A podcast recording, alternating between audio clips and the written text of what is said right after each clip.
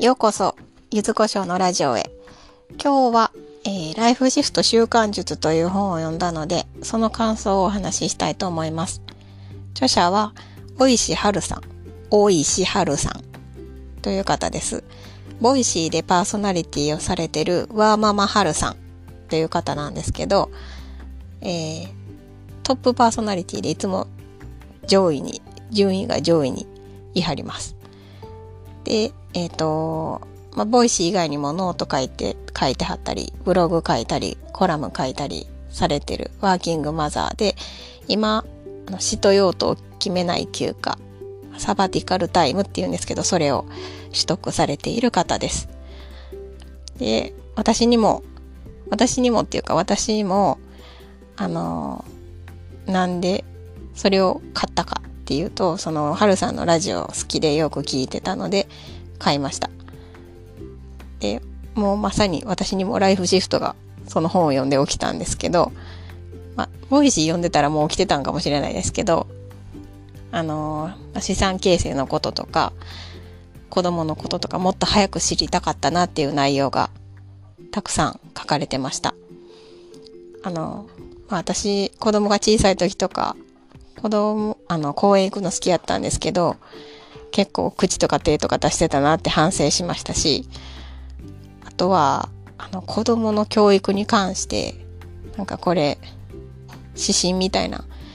あの、持ってなかったし、あと、前の放送でもお話ししたんですけど、子供が小さい時って結構もう辛くて辛いことをよく思い出してしまうんで、その時の私は、あの、長期で長期キャリアで、自分のキャリアっていうのを見れてなかったなって思います。その時の私、小さい時の、子供が小さい時の私は、今、こんな風に、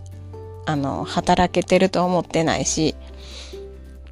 まあ、そう、あの、自分の目の前のことしか見えてなかったなって思います。だから辛かったんかなって思いますね。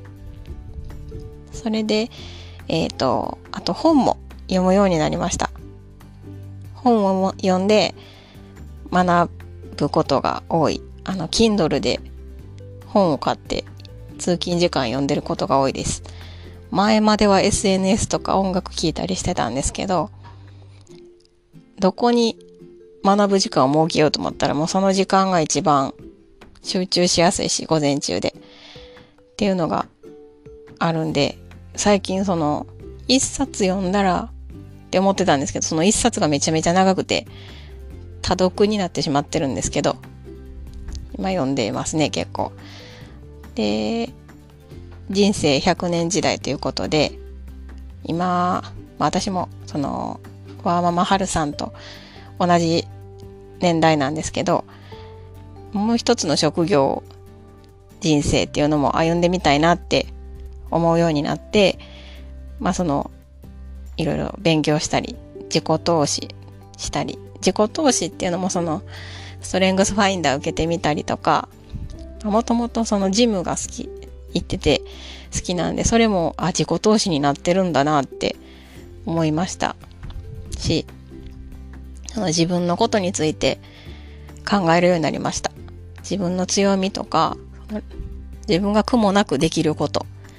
っていういうことを活かしたような活動というか、できればいいなと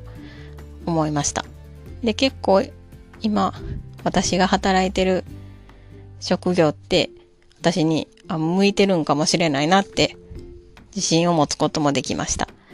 そのストレングスファインダーのテストを受けて思いました。それでやりたいことがたくさん増えると、それをこなす時間っていうのも作らないといけないんですけど、何かをやめるってことが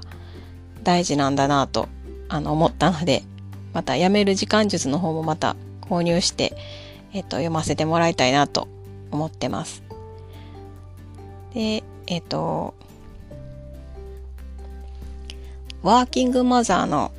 ワーキングファザーもライフハックってあんまりこう出会ってなかったので私が。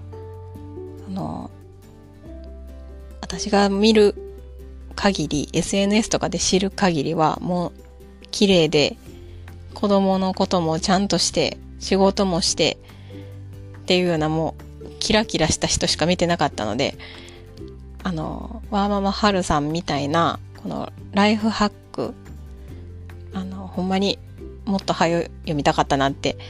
すごいなって思います。それ、あの、読みたかったなやし、自分でそれを、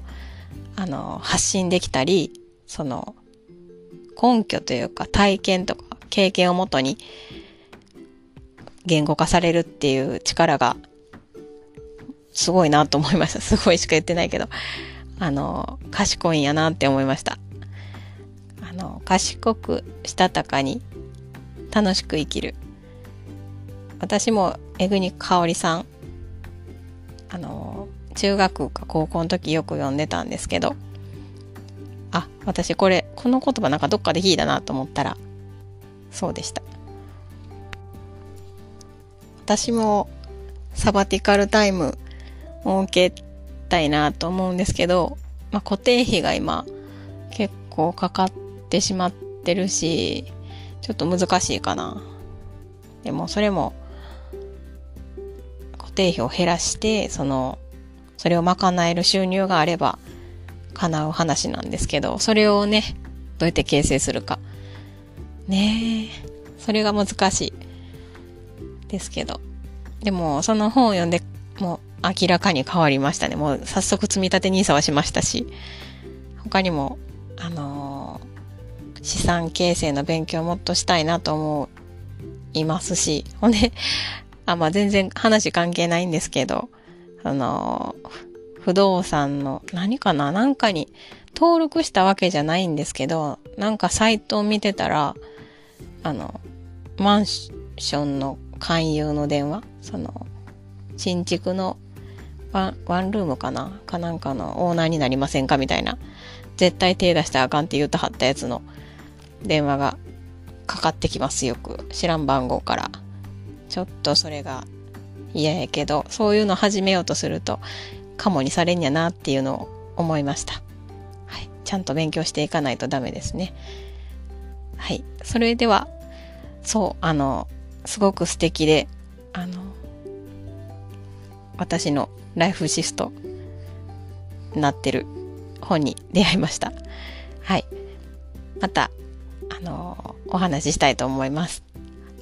ありがとうございました。失礼します。